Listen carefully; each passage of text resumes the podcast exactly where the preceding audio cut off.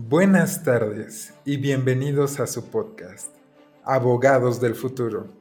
El día de hoy vamos a hablar de un tema que ha estado en boga durante los últimos días y justo siguiendo un poco con la dinámica de nuestra serie de tecnología y en específico tomando el hilo desde lo que pasó en Reddit con pues todo este relajo que se armó eh, en redes sociales después de la subida de GameStop y de otras empresas, pues bueno, decidimos seguir por una de las vertientes que generó más ruido después de esta primera ola.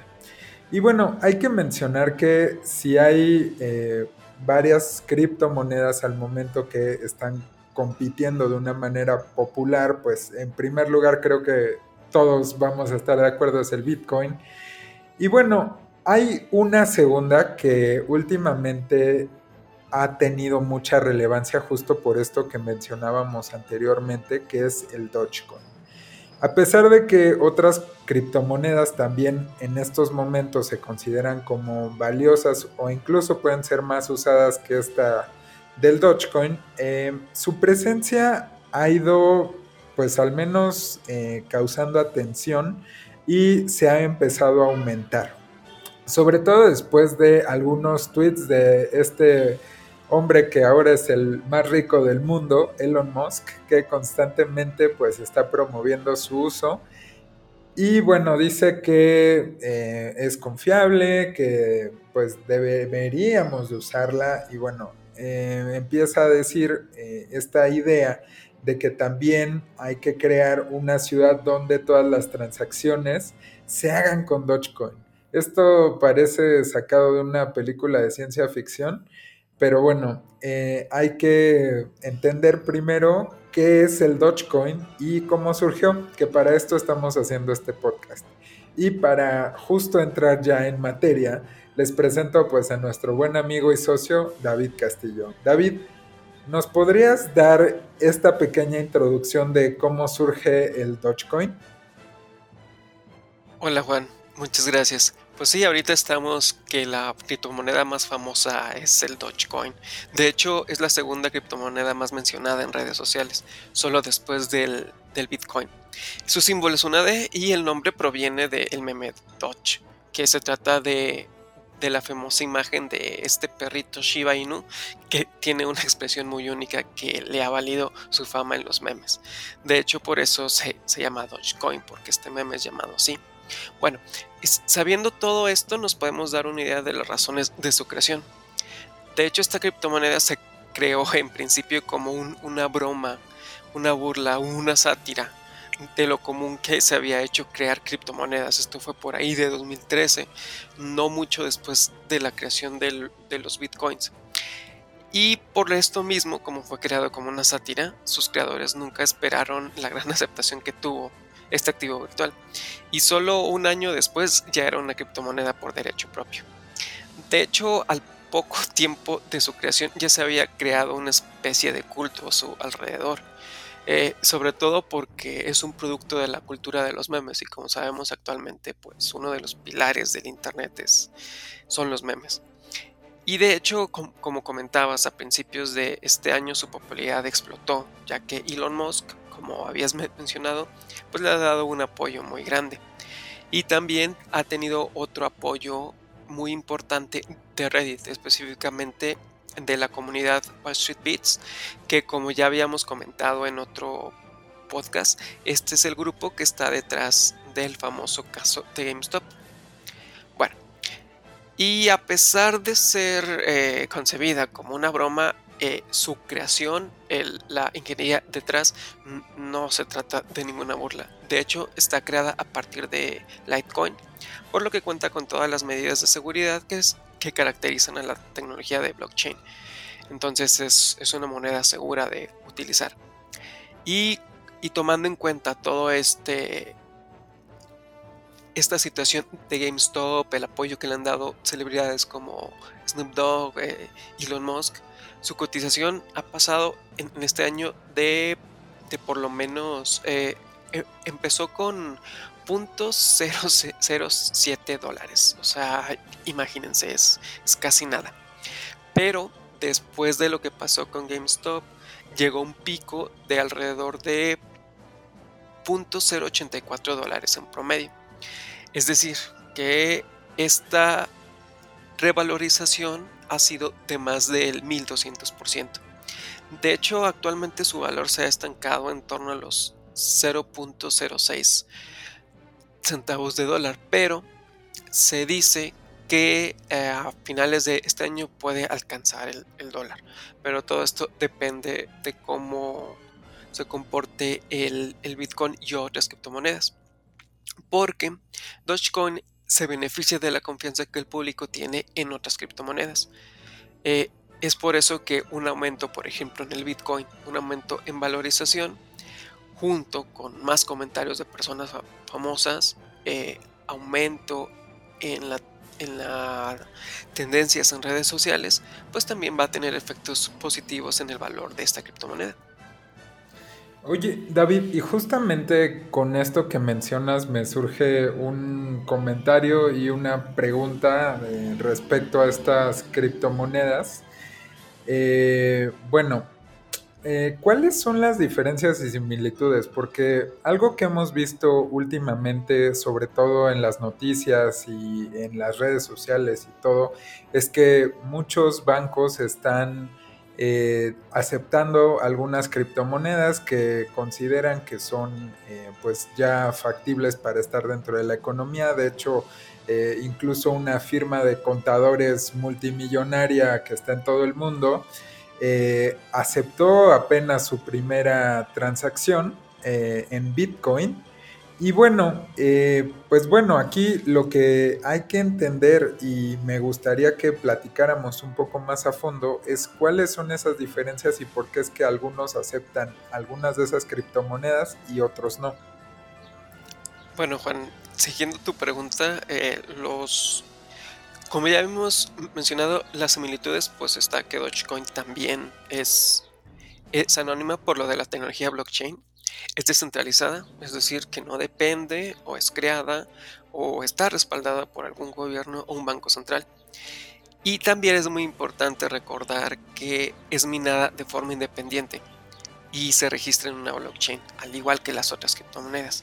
Sin embargo, lo que caracteriza a Bitcoin a diferencia de otras criptomonedas como Bitcoin o, el Ethereum, que estas tienen un enfoque antiinflacionario, e, es decir, que solo existen en cantidades limitadas. Dogecoin no tiene un límite en cuanto a los, tokens que se pueden minar.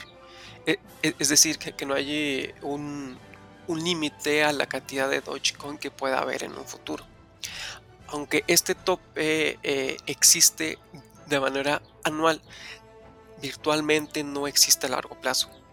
Entonces esto lo hace muy diferente a lo que es el Bitcoin, que existe una cantidad predeterminada. Lo que hace que el Dogecoin pueda ser utilizada mm, eh, de una manera más parecida a lo que se hacen con las monedas de los países. Otro aspecto importante es que las transacciones en Dogecoin son mucho más rápidas que, las transacciones hechas con Bitcoin. Estábamos checando unos comparativos. Una transacción en Bitcoin eh, te requiere por lo general 10 minutos y una en Dogecoin se puede hacer a, a una velocidad tan, tan alta como que solo requiera un minuto. Y esto también permite que su uso sea más generalizado. Pero como habíamos comentado, esto no significa que el Dogecoin sea preferible al Bitcoin. Primeramente porque el Bitcoin tiene mayor respaldo de instituciones financieras más estables como la que comentabas de los bancos y otras empresas como la propia Tesla de Elon Musk. Incluso ciertos países tienden a aceptar Bitcoin como una, una criptomoneda más segura que el Dogecoin, a pesar de que el valor de ambas es muy volátil. Y pues esto es lo que lo hace muy llamativa para que los inversionistas, para que los retail investors busquen invertir en Dogecoin esperando que se convierta en el nuevo Bitcoin en un futuro. Y por eso es importante conocer en dónde se pueden obtener estos Dogecoin. Juan, ¿nos podrías comentar un poco cómo podríamos obtener estos Dogecoin estando en México? Claro que sí, David. Aquí, eh, bueno, solo antes creo que para efectos de claridad y que a lo mejor no todos eh, nuestros escuchas son tan eh, doctos en estos temas, solo que minar una criptomoneda no, no significa encontrar o descubrir una fábrica de nuevas monedas o algo similar, eh, sino que se le dice así al, al, conjunto de procesos necesarios para validar y procesar las transacciones de una criptomoneda. Una vez dicho lo anterior, eh, es importante también, como mencionaba David, saber dónde es que podemos eh, nosotros obtener pues estas Dogecoin en México. Eh, y bueno, para comprar cualquier Dogecoin o alguna otra criptomoneda que tú quieras adquirir, se puede conseguir información por medio de una herramienta de comparación como CryptoRadar. Eh, esto es una herramienta que les va a ayudar a distinguir la oferta de diferentes brokers, es decir, intermediarios eh, entre ellos, por ejemplo, Binance, donde se pueden eh, realizar intercambios de criptomonedas. Entre las opciones más habituales podemos encontrar eh, algunos tipos de intercambios, por ejemplo, Doge diagonal BTC, que esto significa Dogecoins y Bitcoins. Un segundo ejemplo es otro que es Doge-LTC, que significa Dogecoin y Litecoins. Y uno tercero, que es el Doge diagonal USD, que significa Dogecoins y dólares estadounidenses. Es importante mencionar que la presencia de Dogecoin en México todavía es muy poca. Y hay que pues también tener en consideración que no hay muchas opciones para intercambiar directamente a nuestra moneda, los pesos mexicanos, por lo que en la práctica es más común todavía comprar Bitcoin y ya que tú compraste esos Bitcoins, puedes utilizarlos para comprar tus Dogecoin. Una vez que hiciste esto, es importante recordar que, eh, pues bueno, cuando tú vas a querer convertir a Dogecoin alguna divisa, por ejemplo, vamos a decir dólares, este, yenes, algo así, es necesario considerar también el pago de los impuestos correspondientes. Es muy importante esa última parte, Juan, porque si bien es cierto que no hay impuestos a las criptomonedas como tal, pues el impuesto viene cuando se convierte a otras divisas. Y pues tomando en cuenta que muchas personas adquieren criptomonedas como una especulación comercial, ¿qué tan seguro consideras que es invertir en Dogecoin? Bueno, aquí hay que considerar que la realidad es que en el corto plazo, eh, pues bueno, hay diferentes opiniones, hay pues en este momento mucha discusión al respecto, como la hubo en su momento con el Bitcoin o como la hay eh, en su momento de todos estos traders famosos, este, que ahora todos son gurús de, de ver cómo va a comportarse el mercado, pero en realidad eh, creo que esto es un aumento que, bueno, va a depender mucho de una mera especulación y una apuesta popular que puede tener un mayor aumento.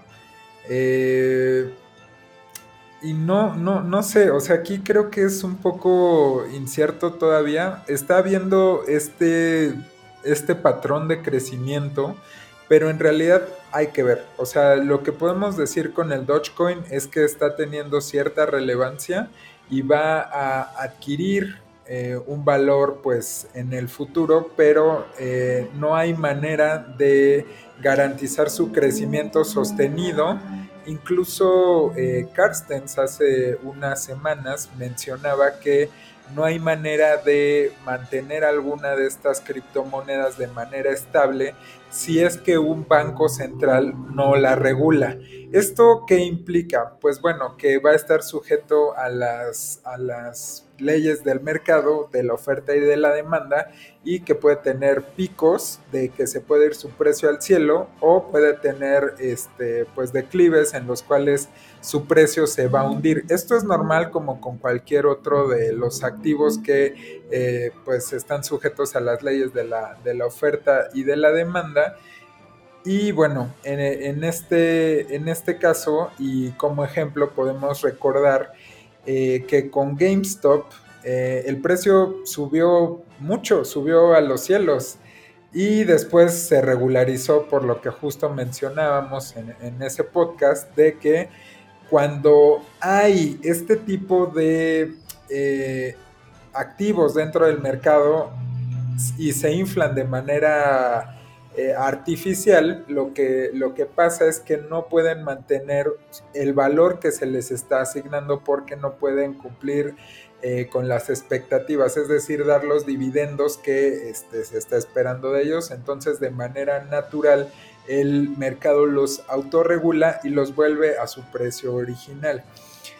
Y bueno, eh, una vez dicho esto, hay que sumarle el hecho de que Michael Burry eh, este inversionista, que es muy respetable, anticipó la crisis inmobiliaria de Lehman Brothers en 2008.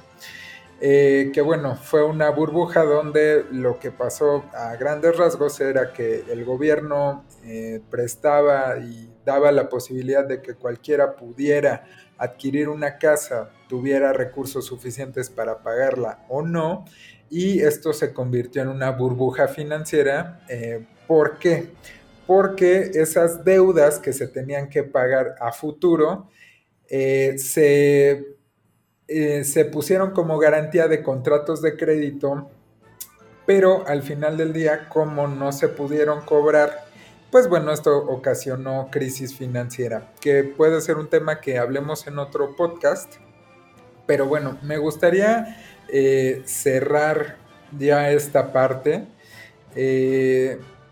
diciendo pues que nosotros podemos asesorarles si están pensando en eh, hacer este tipo de inversiones, también si están pensando en abrir una empresa fintech que se vaya a dedicar justo a la creación y comercialización de pues todo este tipo de empresas de criptomonedas y tal, eh, hay mucha regulación al respecto en México, que creo que es una de las cosas positivas que han pasado.